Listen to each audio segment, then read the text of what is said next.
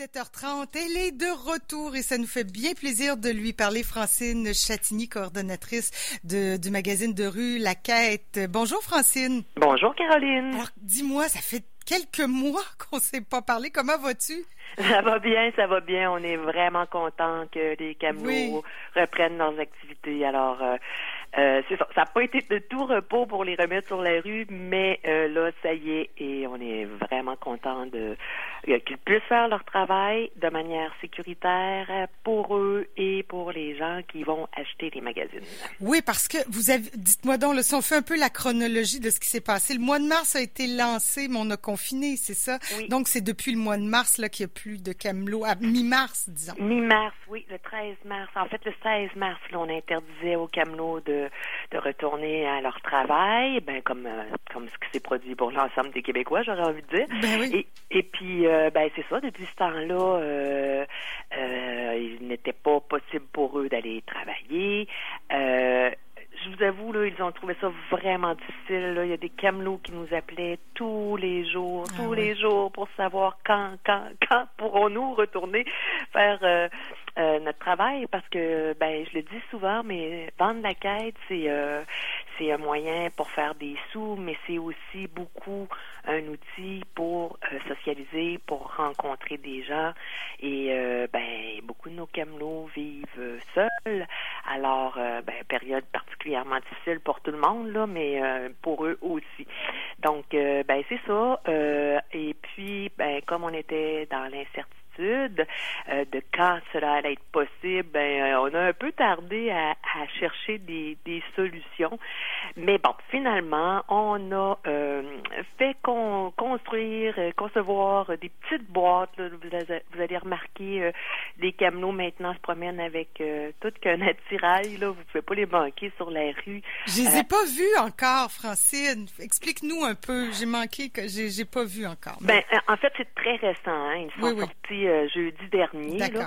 Et puis, euh, ben, il y a aussi euh, moins de camelots qui peuvent qui peuvent faire leur boulot parce que ben on a interdit à certains qui ont des problèmes de santé ou en raison de leur âge ou donc on, on ne mm. pouvait pas permettre à tous nos camelots de retourner sur la rue pour leur grand malheur. Mais pour les autres, ben en fait, ils ont une espèce de distributrice portative qui permet là de maintenir la distance avec les clients. Euh, donc, les gens euh, prennent le magazine eux-mêmes dans cette boîte. Euh, les magazines ont été placés dans la boîte par des personnes de l'archipel à l'accueil de la quête. les lavages des mains avant de mettre les magazines dans le distributrice. Les camelots ne doivent pas toucher aux magazines pendant leur leur travail. Donc, vous êtes assuré en tant que client de prendre un magazine là, qui n'a euh, pas été euh, manipulé euh, 50 fois, euh, comme c'était le cas, admettons, quand les camelots avaient le magazine dans un sac en bandoulière, puis ben là, après un temps, on s'impatiente, puis il m'en reste combien, puis tu comptes, tu sais. Oui, oui, ben c'est... ce qui est tout à fait normal. Ce qui serait pas si grave en théorie, ce qui serait pas très grave s'il n'y ben, avait pas cette pandémie-là, oui, oui. Exactement. Sauf que là, c'est ça. Donc là, avec cette distributrice-là, ben, c'est manipulation euh, minimale du magazine. Euh, il y a une petite section dans laquelle les gens peuvent déposer leur argent. Euh, les camelots ont aussi, là, on leur, leur a remis un couvre-visage si jamais ils avaient à se rapprocher des gens. Euh, ils ont du purel euh, qui peut permettre de, de, se désinfecter les mains si jamais ils avaient à toucher l'argent, euh, s'ils n'ont plus de change dans leur poche puis qu'ils doivent aller là, dans la mhm. distributrice pour chercher des sous.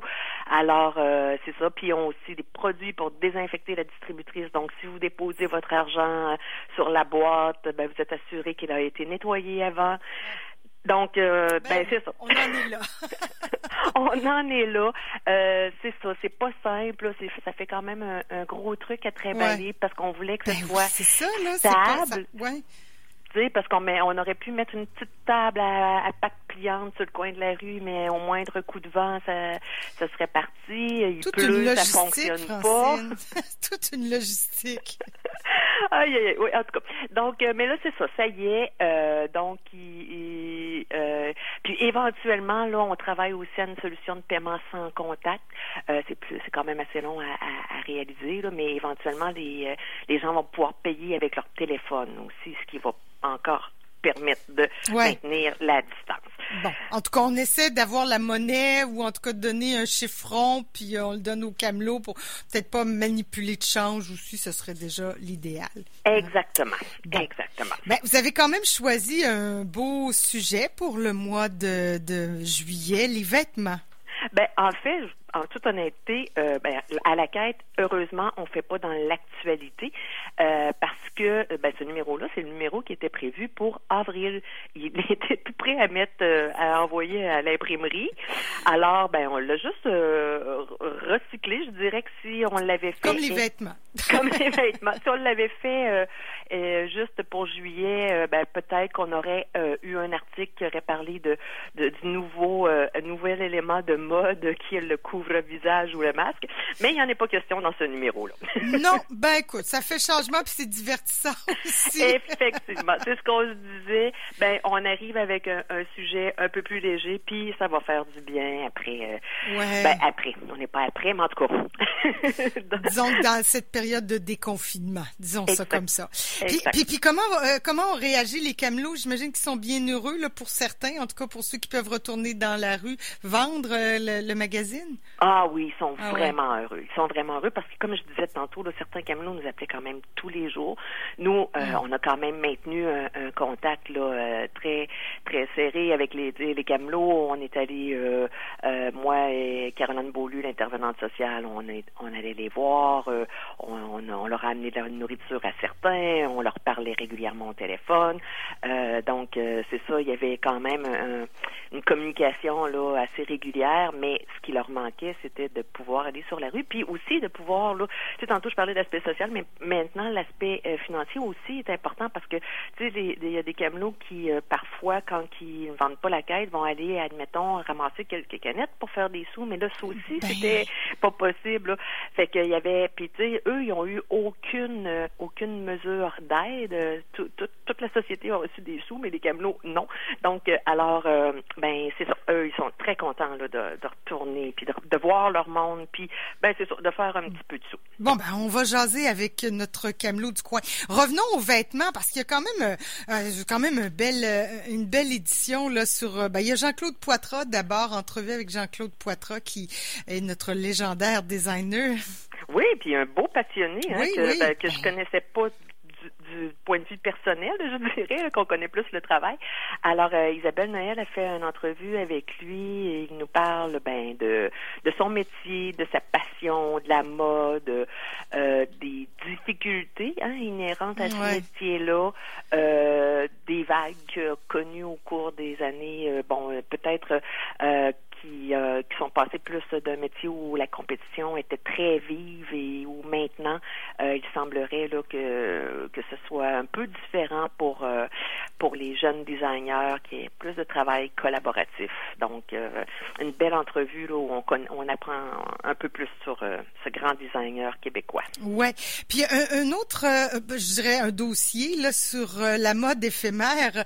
Évidemment le mot nous touche mais dans le cas de la mode là c'est c'est à la fois pour l'environnement puis euh, oui pour pour l'industrie aussi là ça va vite euh, il y a des chiffres à l'appui là c'est euh, on consomme des vêtements, on les jette, ça, c'est un désastre pour l'écologie en même temps. Là. Ben, effectivement. C'est mondial. C'est assez hallucinant parce que avant, on parlait là, tu sais, de des changements de saison, de trois, quatre collections par année. Bon, tu sais, maintenant là, on parle de, ça, me semble presque improbable, mais c'est quand même ça, là, de 50 collections annuellement. Ça veut dire que chaque semaine, il y a une nouvelle collection qui sort. Donc, ça fait en sorte que ben on, on fait des vêtements de moins bonne qualité. Hein, pas besoin de qualité si on est pour le changer dans, dans un mois, mettons. Là. Et puis, euh, ben, ça fait aussi effectivement beaucoup plus de vêtements qui se retrouvent euh, ben, dans les poubelles. Et puis c'est déjà une industrie qui est très polluante. Là. Euh. oui, l'industrie du textile, hein, c'est clair. Alors euh, c'est ça. Et euh, Erika Bisaillon a rencontré, euh, s'est entretenue avec euh, Daniela Bess, qui est une doctorante en design de l'Université de Laval, là, qui, ben, qui se penche sur ce phénomène-là, puis qui voit aussi un peu les solutions à court terme. c'est sûr que, encore une fois, le consommateur a beaucoup à voir là-dedans. Là. en bout de ligne, je pense que oui, là. oui, parce que, écoutez, selon, selon Greenpeace, là, en moyenne, 60 vêtements, 60 de vêtements de plus achetés qu'il y a 15 ans. Ouais, que, on, on consomme vraiment, vraiment beaucoup et que la moitié d'entre eux sont jetés après un an. Et c'est ça avant. C'est incroyable, hein? Bon, d'où l'idée d'avoir aussi des vêtements, des euh, qu'on échange, qu'on recycle, les friperies, les boutiques où on achète, euh, euh, où on, oui, où on peut recycler finalement nos, vêtements. Ça aussi, c'est une tendance quand même. oui, quand même, quand même. Euh, Elisa Zanetta a d'ailleurs rencontré là. Euh, la propriétaire de la boutique entre nous sur la rue Saint-Jean pour parler de ce phénomène-là parce que ben il y a oui il y a les friperies et tout mais il y a aussi je dirais pour des gens avec un peu plus de moyens euh, que peut-être qui étaient moins avant portés à aller là, changer des vêtements. Ben maintenant, il y a des vêtements de qualité euh, qui, qui même griffés, je dirais, là, mhm. qui peuvent être échangés dans ce genre d'endroit-là. Fait que, ben, je pense que ça rejoint maintenant euh, peut-être toutes les, les, couches de la société, cette espèce de d'envie-là de, de faire durer les choses, puis de... Ouais. Puis on, évidemment, comme tu le disais tout à l'heure, le, le, magazine était prêt en avril, mais peut-être qu'on pourrait faire aujourd'hui un article sur qu'est-ce que la COVID a changé dans l'industrie de la mode. Il me semble qu'on a moins envie d'aller magasiner du linge, d'essayer, puis de... Effectivement, ça c'est tout à fait vrai. Je sais pas. Faudra refaire un, magazine là-dessus. Et bon, ben, j'y vais rapidement, mais euh, vous présentez aussi cinq vêtements du futur. C'est intéressant, ça, quand même. Oui, oui, quand même. Fait que c'est ça. Il y a aussi euh, Mathieu Rio, qui est notre euh, qui est notre grand recherchiste, là, qui part de Odzi, les chaussures d'Odzi, qui étaient des chaussures là, de fourrure. C'est une, une momie qui a été retrouvée, là, qui date de 5300 ans. Et de là, il fait tout un historique sur les vêtements en passant par la fameuse fraise là, que les, aristocrates portaient, les grandes perruques. C'est savoureux ce texte-là. Et puis, ben, il y a toute la section aussi, évidemment, là, de poésie, euh, de nos beaux auteurs, de M. Duval, oui, comme d'habitude. On, on retombe dans nos pattes. Exactement. Donc un numéro, euh, ben c'est ça, à se procurer sur la rue. Présentement, on a des camelots là qui sont actifs sur la rue Saint-Joseph. Euh, il y en a trois. Euh, il y en a une sur la rue Cartier, sur la rue Saint-Jean 2. pas loin, juste en face de chez vous, Caroline, ben pas de chez toi, mais de, la station CKRL. Il y a un camelot qui se trouve là. Donc, euh, vous devriez être en mesure de mettre la main euh, sur un magazine. Et puis, je le répète, en toute sécurité, vous n'avez pas à avoir de crainte. Le magazine est propre. Bon, ben, c'est sur la rue en plus, c'est à l'extérieur. On garde le 2 mètres, puis on jase avec notre camelot. Ça fait du bien à tout le monde. Effectivement. Bon, Francine, la prochaine fois qu'on se reparle, c'est pour l'édition du mois d'août, puis on devrait se parler en studio. Donc, on a OK, ben oui, puis d'ailleurs, ça, c'est exceptionnel qu'on va avoir une, une, édition en nous. oui, c'est vrai parce que oui, après coup, je l'ai dit, puis j'ai dit ah, mais est-ce que vous aurez quand même une édition au mois d'août? Mais bon, visiblement oui. Oui. OK, super. Bon, ben, bon, super. Bonnes vacances, j'espère, Francine, que tu pourras quand même prendre un petit peu de vacances. Oui, oui, oui. Ben, je suis en vacances là dans une ah! heure. OK, ben bonnes vacances, le dire. Merci beaucoup, Caroline. Belle journée. au revoir.